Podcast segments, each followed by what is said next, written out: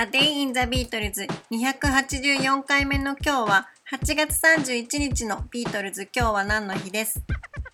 1967年の8月31日ビートルズはマネージャーのブライアン・エプスタイン亡き後もネムズエンタープライズのマネジメント下にとどまるという声明を発表しました。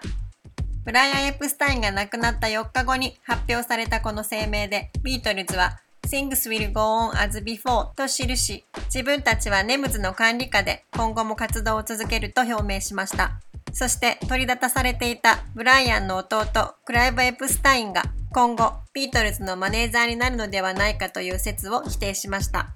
ポールは誰もブライアンの代わりにはなれないと語ったと言われています。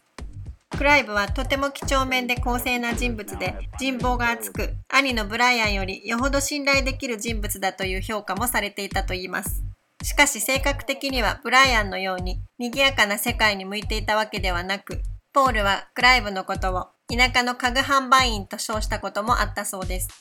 ロンドンではなくリバプールでこじんまりと仕事をする方が性に合っていたようなクライブだそうですが、もし彼がこの時、ブライアンの後を継いでビートルズのマネージャーになっていたら、その後の彼らの活動はどんな風になっていたんだろうと想像してしまいます。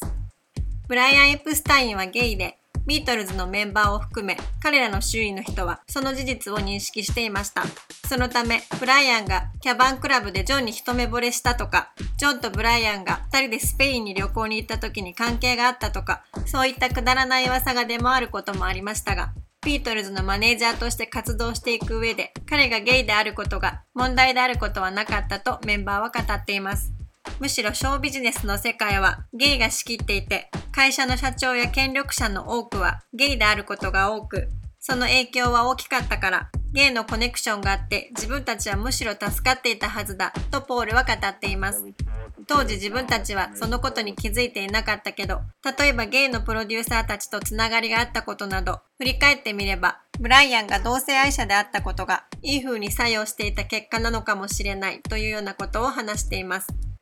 ブライアンと一緒にゲイクラブに行くこともあったようですが、基本的には彼のプライベートについては深くを知らず、彼が殴られたとか、お金を盗まれたとか、そういった情報が入ってくる程度だったということです。また彼は突然感触を起こしたり、姿をくらまして仕事をストップさせることもあったようで、問題もあったようですが、ロックンロールの世界や彼らを売り込むための手段を知らなかったブライアンは、プロモーターや音楽関係の専門家の助言に熱心に耳を傾けました。そしてビートルズのためにあらゆる手を尽くしたブライアン・エプスタインについてメンバーたちは最高のマネージャーだったと語っています。A Day in the Beatles 284回目おしまいです。